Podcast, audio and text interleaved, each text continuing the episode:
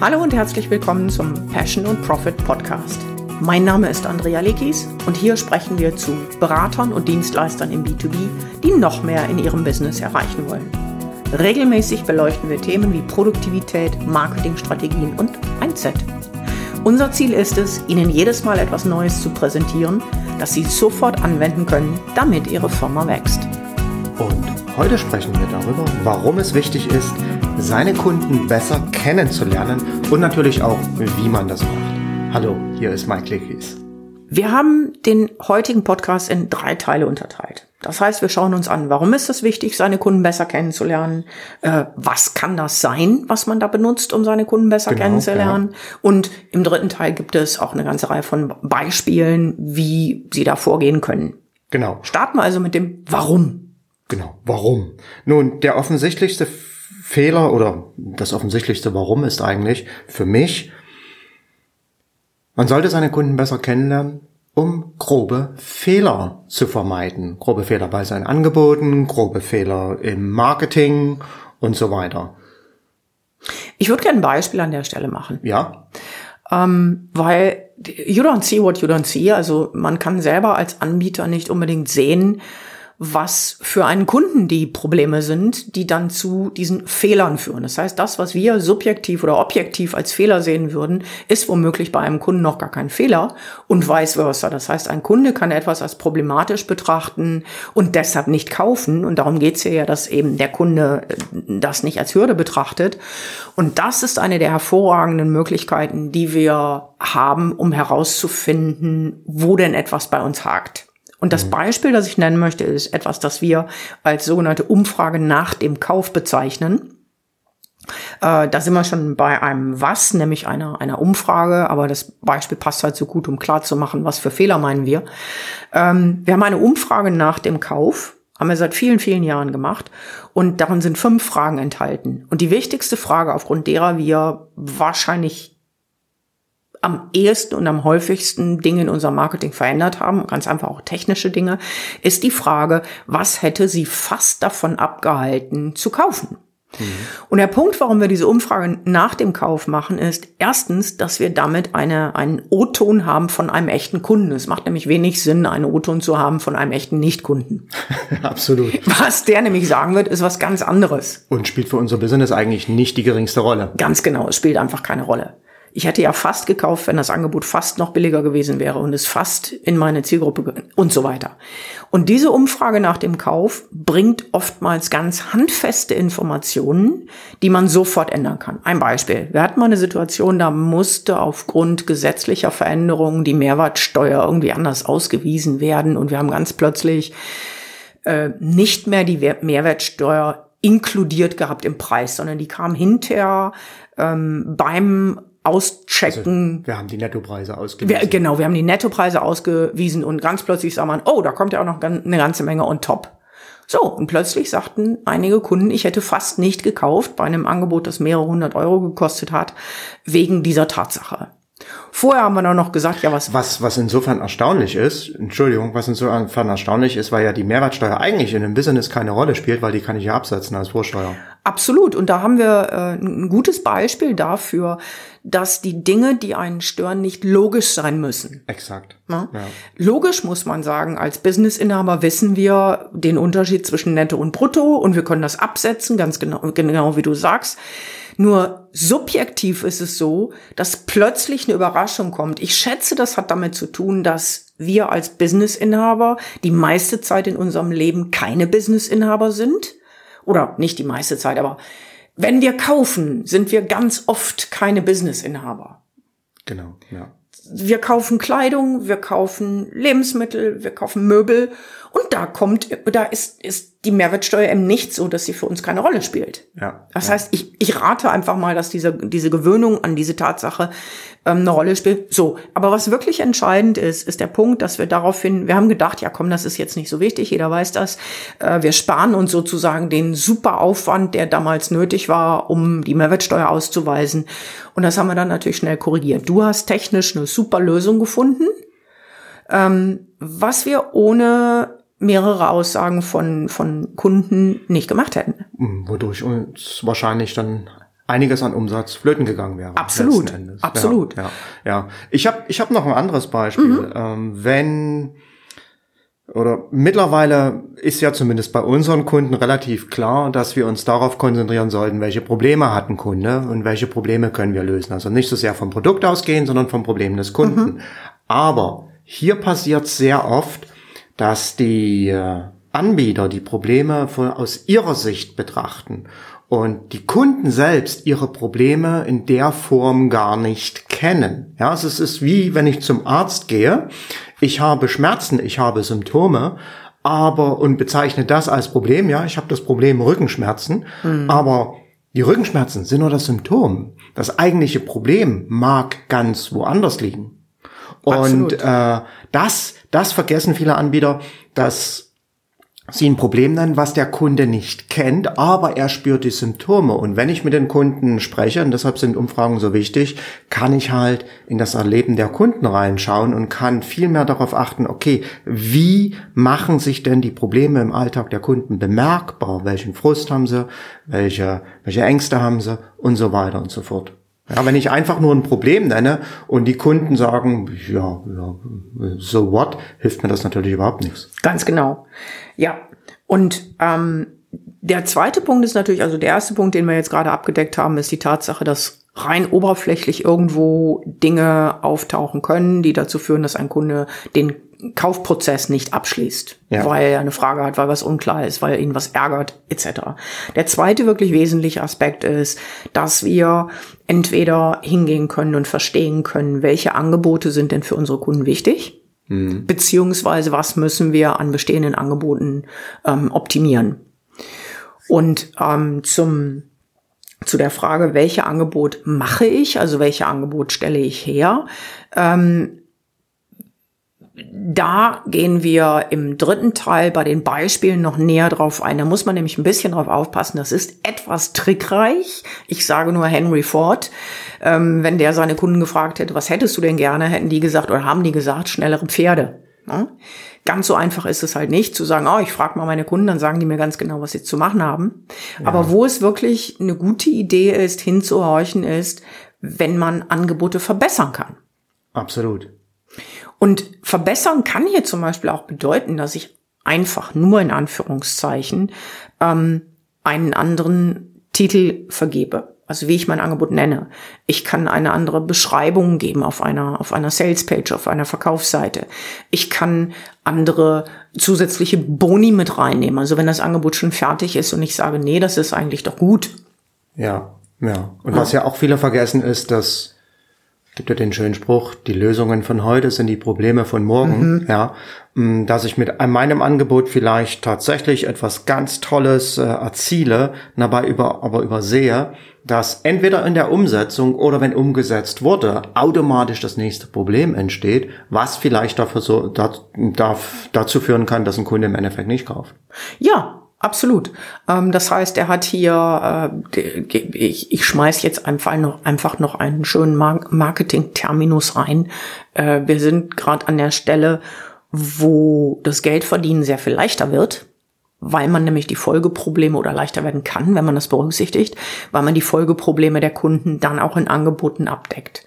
Und Dan Kennedy, einer der äh, ja, Marketing-Gurus, die wir auch sehr schätzen, der viele Bücher geschrieben hat, nannte diesen Aspekt The Ladder, also quasi die Leiter, mhm. wo du einfach erkennst, oh, wenn ich meinem Kunden jetzt beispielsweise beibringe, ja, nehmen wir mal die Tatsache, dass sich jemand gründet, ein Angebot erstellt. Und dann ist die erste Frage, ups, wie schreibe ich das? Das heißt, der hat eine, eine, eine, eine genau, wie bringe ich das rüber? Eine textliche Herausforderung oder eine Copywriting-Herausforderung. Er hat sich jetzt was überlegt, was konzipiert und dann kommt wie schreibe ich das, wie mache ich das? Ne? Und so weiter. Dann kommt das nächste wahrscheinlich, wie setze ich das um? Mit welchen technischen Details setze ich das um? Und je mehr jemand auf der, auf dieser Reise als Unternehmer weiter voranschreitet, äh, umso größer werden normalerweise die Herausforderungen. Ja. ja? Also, ja. wenn ich mich vergrößern will, wie stelle ich Mitarbeiter ein? Welche Mitarbeiter stelle ich ein, etc. pp. Also in, in diesem Punkt allein, und dazu können wir vielleicht irgendwann mal einen Podcast machen, ist sehr viel Umsatzpotenzial enthalten. Mhm. der dritte Aspekt des, warum das so wichtig ist, da haben wir schon so ein bisschen jetzt in den letzten Punkten angesprochen, dass es spielt eigentlich immer eine Rolle, warum es so wichtig ist, ist, dass wir nicht die Sprache, die wir als Anbieter naturgemäß verwenden, verwenden sollten mit Kunden, sondern die Sprache unserer Kunden. Du hast im Prinzip, gerade als du das Beispiel mit den Symptomen, mit dem Rücken, Rückenschmerzen genannt hast und dass man dann zum Arzt geht und man sagt ja nicht dem Arzt, ich habe hier eine spinale Vertik, was auch immer, keine Ahnung, ich, mir fällt jetzt kein Fremdwort dafür ein. Aber das tut ein, ein Patient in dem Fall, ein Kunde nicht, sondern der kommt mit einer anderen Beschreibung dessen, als äh, wir sie benutzen würden. Genau. Ja, und da haben wir schon einen ganz wesentlichen Punkt, worum es in Umfragen geht und worum es nicht geht. Mm, in Umfragen geht es nicht so sehr darum, irgendeine, äh, irgendein statistisch relevantes Ergebnis zu erhalten. Denn um ein statistisch relevantes Ergebnis zu erhalten, müsste ich in vielen Fällen tausende von Antworten haben und auswerten. Mhm, und ja. äh, das ist für die meisten so nicht machbar. Sondern ja. es geht eher darum, wirklich das Ohr am Kunden zu haben und den O-Ton des Kunden zu erfahren. Ja, und ich vermute mal, dass du genauso wie ich ein besonderes Beispiel von uns aus 20 Jahren Firmengeschichte im Kopf hast. Mike hat mal ein ganz fantastisches Pro Produktkurs erstellt, äh, der etwas mit dem Verkaufsprozess zu tun hatte. War fantastisch, natürlich, selbstverständlich. Ähm, und hat das genannt das Sherpa-Prinzip. Und es dümpelte in unserem äh, Shop so vor sich hin. Mhm. Weil die Idee dahinter war, ein Sherpa ist jemand, der sagt, du das besser, du hast das ja, erdacht. Ein Sherpa, der bei Hochgebirgsexpeditionen ortskundiger, mhm. der Hochgebirgsexpeditionen dabei hilft, den sicheren Weg beispielsweise hoch auf den Berg zu finden. Ja, ein wunderschönes Bild. Ich habe nicht widersprochen. Allein als dann der Kurs nicht gekauft wurde, haben wir uns die Köpfe gekratzt. Und wir haben damals sehr, sehr viele Umfragen gemacht. Also wir haben äh, angefangen von wirklich Multiple Choice über auch äh, Kundeninterviews, die wir geführt haben. Ich weiß noch, wir haben irgendwann mal eine komplette Woche Kundeninterviews geführt. Und irgendwann dämmerte uns, dass die Kunden einfach nicht wussten, was sie damit anfangen sollten oder was mhm. das für ein Problem löst. Und in dieser Interviewreihe fiel ein Begriff immer wieder, nämlich der Begriff die Spreu vom Weizen trennen. Mhm. Und ich kann mich noch erinnern, dass ich in dem Zusammenhang, ich habe natürlich etwas mehr dazu geschrieben im Newsletter und habe dann schlicht verlinkt auf diesen Kurs, wo man dann die Spreu vom Weizen trennt und dadurch weiß das, bla bla bla. Und an dem Tag haben wir, glaube ich, ich weiß nicht, 6.000, 8.000 Euro Umsatz gemacht. Nur dadurch, dass ich eine andere Wortwahl getroffen habe. Und zwar die Wortwahl unserer Kunden. Ja. ja. Und jetzt natürlich im Nachhinein gucke ich da drauf und sage, mein Gott, wie konnte uns das da durchgehen? Wie konnten wir das übersehen?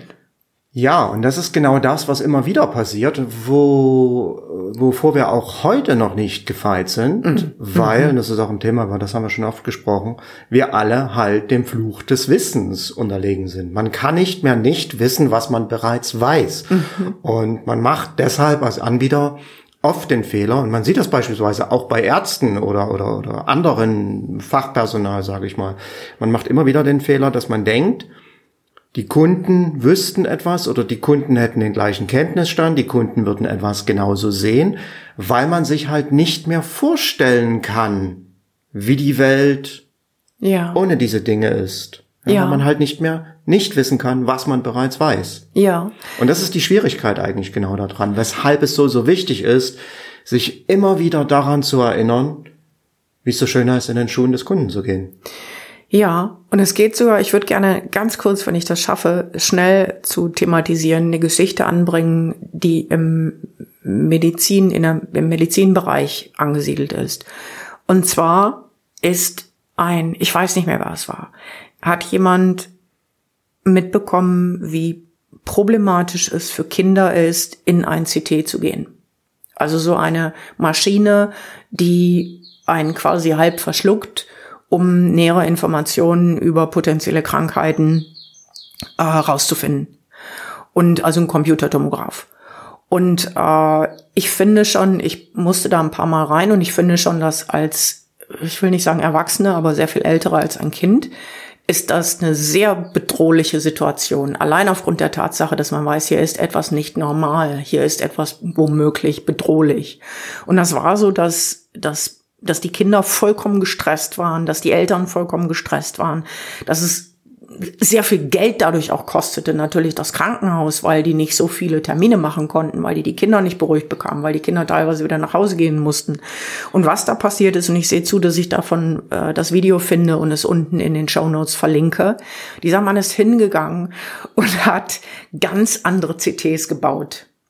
Und das, ich, ich sehe, dass du dich erinnerst, weil ich dir das mal gezeigt habe. Das heißt, die Kinder kommen jetzt einen Raum, wo zum Beispiel ein Dschungel nachgestellt ist. Das heißt, die Wände sind angemalt in Grün und mit, mit Tieren, mit Schlangen, mit Blumen. Und dieses Gerät passt thematisch in dieses Szenario rein. Was selbstverständlich dazu führt. Das heißt, es wird so etwas, was die Kinder exploren, das heißt, was die Kinder erforschen können. Ja, was, was, was erstmal neugierig macht und wo Kinder sagen, oh, was ist das? Und ähm, ich kann mich nicht mehr ganz genau erinnern, welche, welche Ergebnisse das hatte, weil es schon ein paar Jahre her ist, dass ich davon gelesen habe. Die haben also nicht nur eine Art von unterschiedliche Maschine gebaut, sondern die haben ganz viele verschiedene Themen gemacht. Ich glaube, da war auch mal bei äh, irgendwas mit Wildwest oder äh, äh, hier Disneyland. Hat alles super funktioniert. Ich bin ganz sicher, es hatte Auswirkungen darauf, wie sehr zum Beispiel Eltern dann mit ihren Kindern, wenn das nötig war, dorthin gefahren sind und nicht woanders hin. Das war, glaube ich, sogar GE, General Electric. Ähm, und ich habe gedacht, mein Gott, so viel Gutes kann ein Ingenieur tun. Ja. Wahrscheinlich, weil seine Tochter, Enkelin, Sohn, was auch immer, das mal erlebt hat. Anyway, ähm, die ja. Kernaussage darin ist, dass jemand verstanden hat, wie die Auswirkungen auf jemanden sind, der anders ist. Genau, also es geht eigentlich, wenn ich das mit mhm. meinen Worten wiedergeben darf, es geht darum, sich in die Lage zu versetzen, mhm. empathisch sein zu können, mhm. indem ich weiß, wie der Kunde spricht, wie der Kunde denkt, wie der Kunde fühlt. Mhm. Ja, und also habe ich jetzt noch ein kurzes Medizinbeispiel. Ich höre gerade ein ganz interessantes äh, Hörbuch, der mhm. Expectation mhm. Effect, also wo es darum geht, wie unsere Erwartungshaltung mh, bestimmte Sachen in unserem Leben beeinflusst. Und äh, man hat beispielsweise in Studien herausgefunden, dass ein empathischer Arzt, der halt Verständnis hat für unsere Situation und das uns auch zeigt, maßgeblichen Einfluss hat mhm. auf den Heilungsverlauf. Man hat festgestellt, dass Patienten, die einen empathischen Arzt haben, 20 Prozent schneller gesund werden. Das heißt, wenn ich einen durchschnittlichen Krankheitsverlauf habe von fünf Tagen, in dem ich krankgeschrieben bin, werde ich mhm. einen ganzen Tag eher gesund geschrieben vom Arzt. Wahnsinn. Ja, das ist allein ähm, äh, die, die, die, die, diese Macht, die dahinter steckt, wenn jemand sich verstanden fühlt. Ja, und wenn man das natürlich jetzt aufs Business überträgt, was das für Kunden bedeutet, wenn die sich von dem Anbieter verstanden fühlen. Ja, ja, ja, äh, exakt. Das ist ein, das ist ein guter Punkt und damit würde ich dann auch gerne dieses Warum äh, verlassen mit dem letzten Satz von mir, nämlich wenn wir uns einfach nur vor Augen führen, Situationen, in denen wir uns absolut nicht verstanden, nicht angenommen, nicht gesehen gefühlt haben, äh, wann immer das auch war, dann haben wir dafür sozusagen das Gegenbeispiel, wie wir als, als Anbieter agieren sollten. Was selbstverständlich nicht bedeutet, dass wir jeden Kunden annehmen müssen. Nein. Ja? Ganz gar nicht. Äh, denn an der Stelle sind wir ja, das, das ist ja das, was wir mit diesem Thema uns beleuchten wollen. Und das zeigt auch wiederum, wie wichtig es ist, dass wir nicht jeden Kunden annehmen. Weil wir können nicht mit jedem so empathisch sein. Wenn wir jemanden nicht verstehen, können wir das nicht. Ja. Okay, damit gehen wir zum zweiten Punkt, nämlich zu dem, ja, was können wir denn machen? Ja, wie lernen wir jetzt unsere mhm. Kunden besser kennen? Mhm. Ja, fangen wir mal mit den einfachen Sachen an. Also das, was jeder sofort heute noch tun kann. Mhm. Buchbewertungen lesen auf Amazon. Ja, My ja, favorite. Das ist dein Favorite, ganz genau. Also bei einschlägigen Fachbüchern natürlich, nicht. Äh Keine Kochbücher, wenn ich Marketing-Spezialist bin. ja, ganz klar. Ja, aber wenn ich, äh, ich meine, mittlerweile gibt es in jedem Bereich Bücher, ganz klar. Und es ist eigentlich relativ einfach, dann auf Amazon Bücher zu suchen. Ich hätte fast gesagt zu googeln, aber das mache ich auf Amazon ja eher weniger. Also nach Büchern zu suchen, die genau über das Thema schreiben, das auch ich normalerweise mit meinen Angeboten abdecke und dann lese ich mir die Bewertungen durch. Nicht unbedingt die Fünf-Sterne-Bewertung, mhm. auch nicht unbedingt die Ein-Sterne-Bewertung, mhm. also nicht die Bewertungen, die an den Enden, an den extremen Enden liegen, sondern die Bewertungen, die drei, vier Sterne haben und die dann natürlich etwas ausführlicher sind, weil darin lese ich sehr oft Dinge, wonach Interessenten an diesem Themengebiet wirklich suchen, was tatsächlich deren Probleme sind. Ja, und was sie eventuell vermissen. Was Sie ja. vermissen, genau. Und äh, der zweite Aspekt ist, dass ich bei dieser Art von Bewertungen eine größere Chance habe, dass sie nicht oder umgekehrt, dass sie echt sind, dass sie, ich wollte gerade sagen, dass sie nicht unecht sind, aber dass sie echt sind, ne? Weil es gibt leider die Tatsache, dass Bewertungen können gekauft werden und schlechte Bewertungen können auch mal von einem Mitbewerber abgegeben werden. Da kann ich also nicht so viel mit anfangen. Ja. Aber die in der Mitte sind dann ganz oft die, und man, ich glaube, wenn man viele Bewertungen gelesen hat, dann merkt man das auch, dass plötzlich jemand sagt, oh, dieser Aspekt, der ist mir zu kurz gekommen oder da hätte ich mir gerne mehr von gewünscht. Oder ähm, in unserem Business spielt eine Riesenrolle das Thema, wie können wir den Kunden helfen, leichter in die Umsetzung zu kommen. Na, das ist also für, für jeden Kurs, für jedes Coaching, für jedes Consulting ist das das Stärkste. Wie können wir die Umsetzung ähm, forcieren, beschleunigen, leichter machen, ermöglichen. Ne? Ja.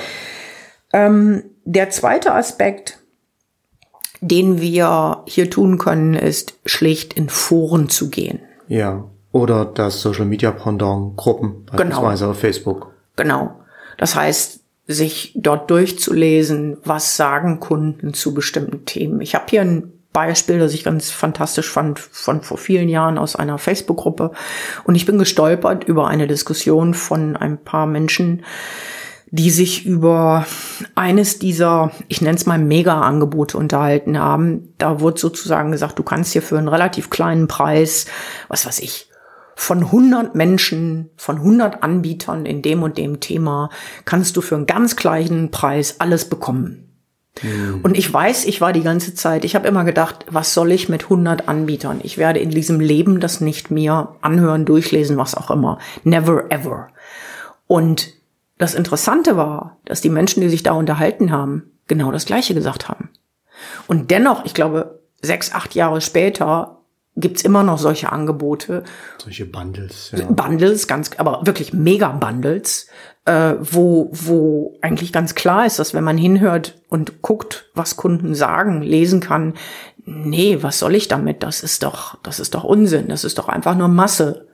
Es ja. ist einfach nur Masse, ja. Die, an, diese Anbieter machen genau das, äh, was nach wie vor immer noch weit verbreitet ist, nach dem Prinzip Hoffnung zu verkaufen. Ja. Ein anderes Beispiel hier sind m, hm, beispielsweise hier diese Online-Konferenzen, wo irgendwie 20 Experten eingeladen werden. Ja ja, der, wir bewegen uns jetzt weg und deshalb sollten wir wieder zurückgehen zu dem Thema, ähm, was kann man denn dort an wichtigen Informationen bekommen? Ja, das was, wo Kunden sagen, nee, das äh, kommt für mich nicht in Frage. Ich finde es so spannend, dass sehr, sehr oft Kunden sehr viel schlauer sind als, ich will nicht sagen als die Anbieter. Ähm, das kann ich meistens nicht beurteilen, weil ich kenne ja die Anbieter nicht. Aber dass die Kunden sehr, sehr schlau sind. Punkt. Ja, äh, und an, da, da möchte ich kurz drauf einsteigen, denn das ist ein ganz, ganz wesentlicher Aspekt, den wir berücksichtigen müssen, wie sich die Märkte verändern haben. Ja, noch vor 20, 30 Jahren war es so, dass die Anbieter in der Regel über den Markt und dann natürlich auch über die Produkte in diesem Markt viel mehr Bescheid wussten äh, als als als die Kunden selbst. Und das trifft für jeden Markt im Grunde genommen zu. Und heute hat sich das im Wesentlichen durch das, äh, durch das Internet geschiftet. Also bei mir war es schon so zu, als ich noch CAD-Software verkauft hatte, ähm, dass Kunden über die einzelnen Softwareanbieter viel mehr wussten als ich. Ja, und heute ist es so, dass jede Aussage, die ich als Anbieter treffe, von Kunden innerhalb von zehn, von Zehntelsekunden auf dem Smartphone äh, verifiziert werden können. Ja, äh, das heißt, die Informationshoheit liegt nicht mehr bei an, beim Anbieter, sondern die Informationshoheit liegt heute bei Kunden. Und deshalb ist es so, so wichtig, da auch genau hinzuhören und auch genau zu schauen, was wollen die Kunden. Und weil ich es mir nicht mehr erlauben kann, den Kunden einfach nur einen vom Pferd zu erzählen.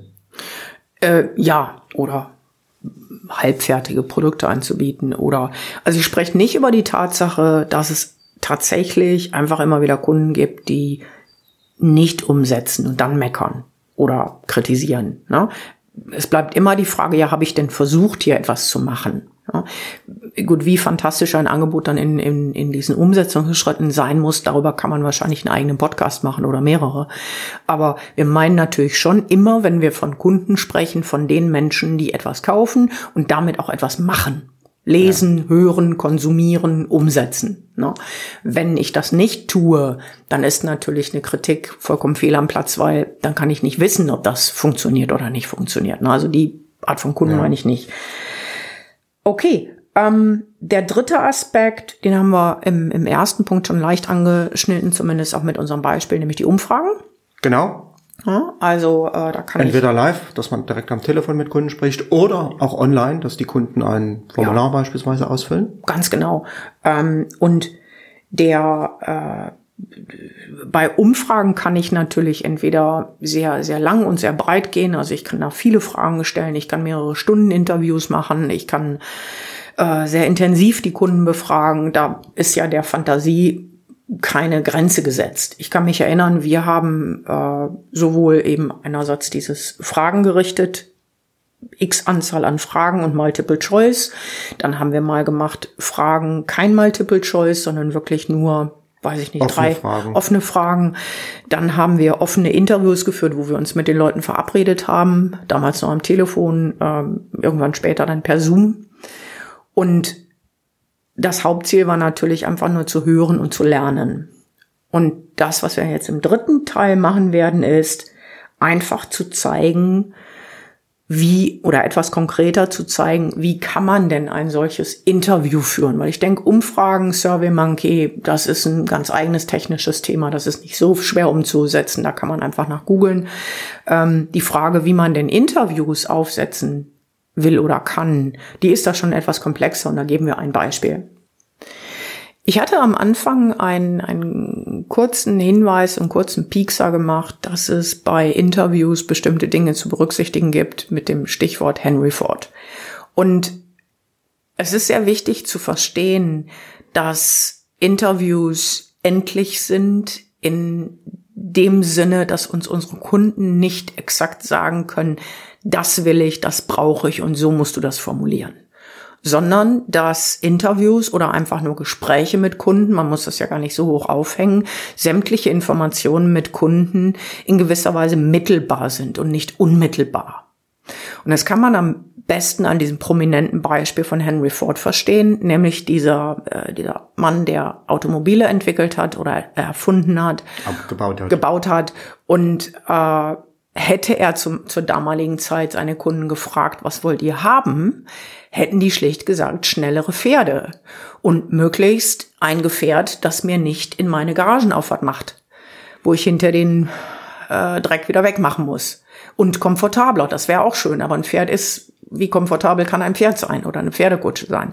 So, das heißt, kein ähm, Unternehmer oder Anbieter kann seine Kunden in der Form nutzen oder in die Erwartungshaltung gegenüber haben, dass die Kunden einem ganz genau sagen können, was sie denn wollen.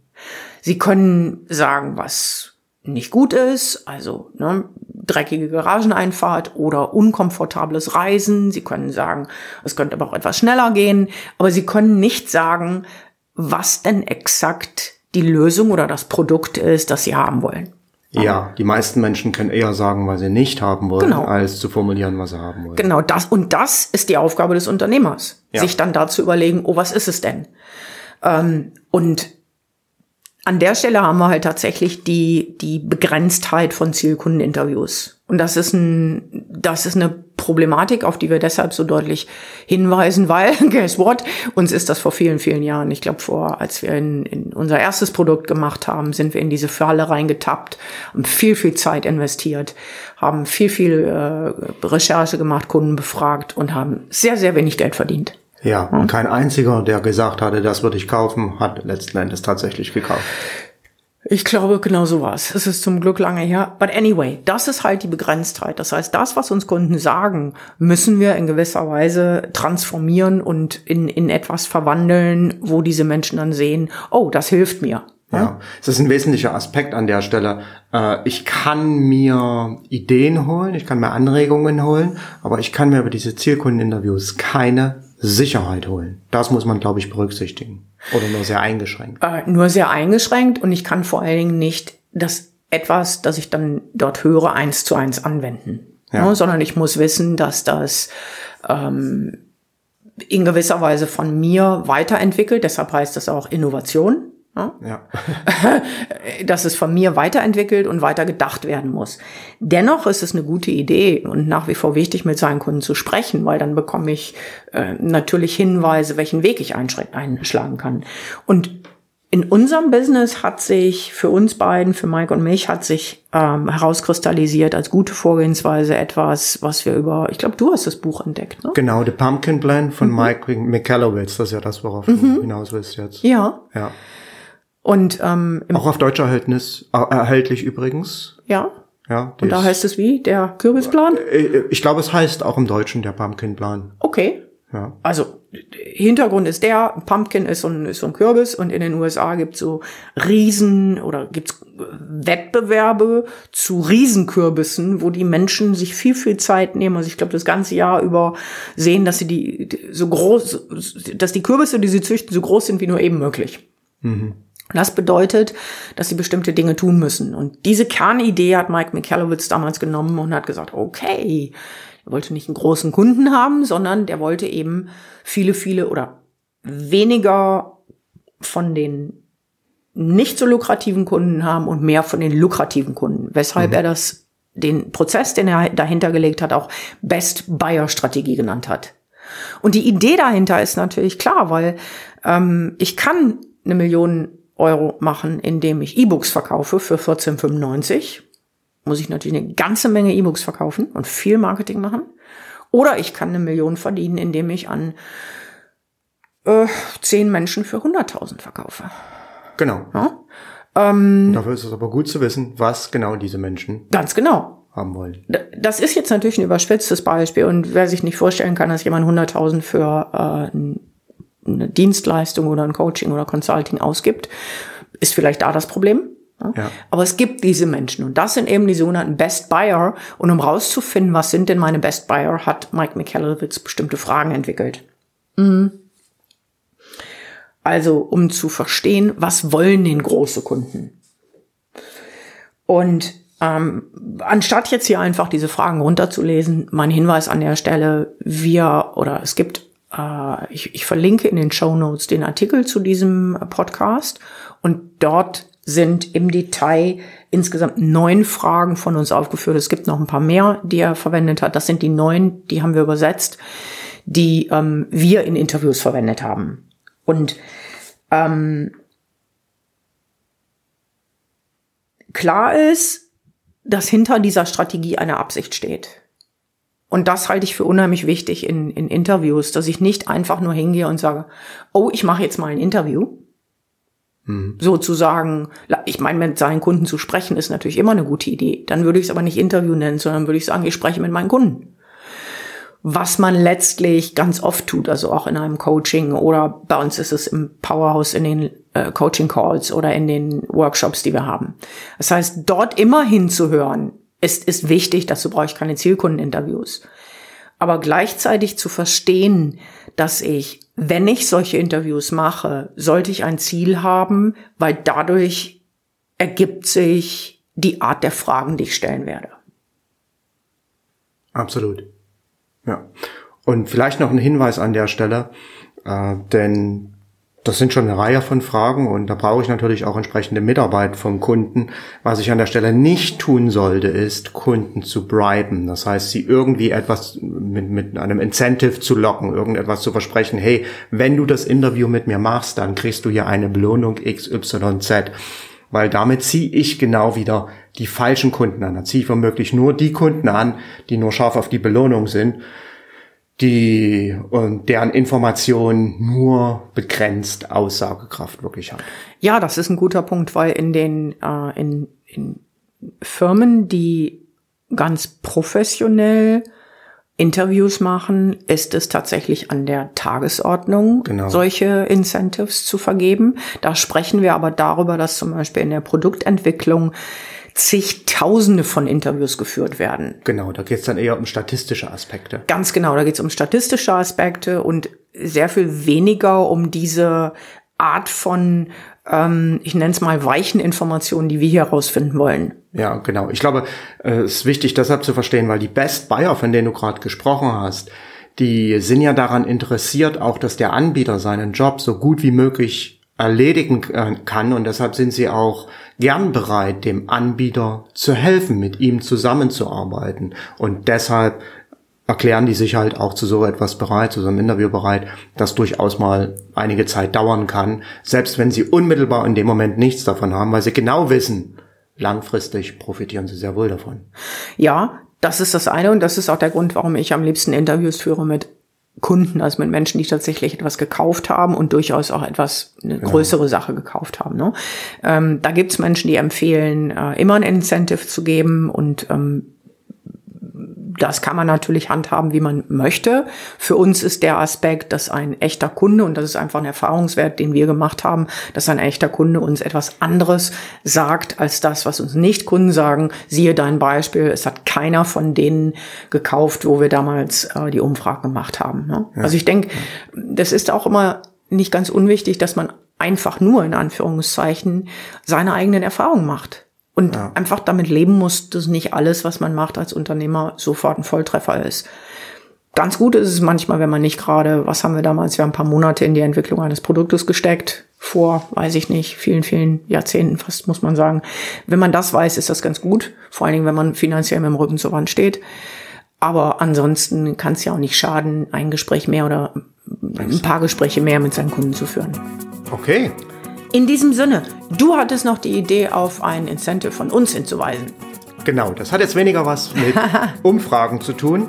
Aber falls Sie daran interessiert sind, in den nächsten sechs Monaten Ihre Umsätze zu verdoppeln, möchte ich Sie noch auf unseren Crashkurs hinweisen, in dem Sie nämlich genau das erfahren.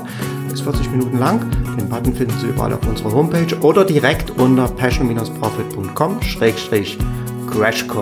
Ja, und ich verlinke das Ganze nochmal in den Show Notes. Der Kurs kommt da rein und bitte nicht abschrecken lassen davon, dass das ziemlich, ziemlich, ziemlich vollmundig klingt, in sechs Monaten ähm, Umsatz äh, verdoppeln. Es ist möglich mit einigen Werkzeugen, Tools und vor allen Dingen Frameworks, die Mike sogar optisch zeigt, also zeichnenderweise und genau sagt, worauf er hinaus will. Genau. Alright, Okay, herzlichen Dank fürs Zuhören auch von mir. und wir hören uns beim nächsten Mal wieder. Bis dahin. Tschüss.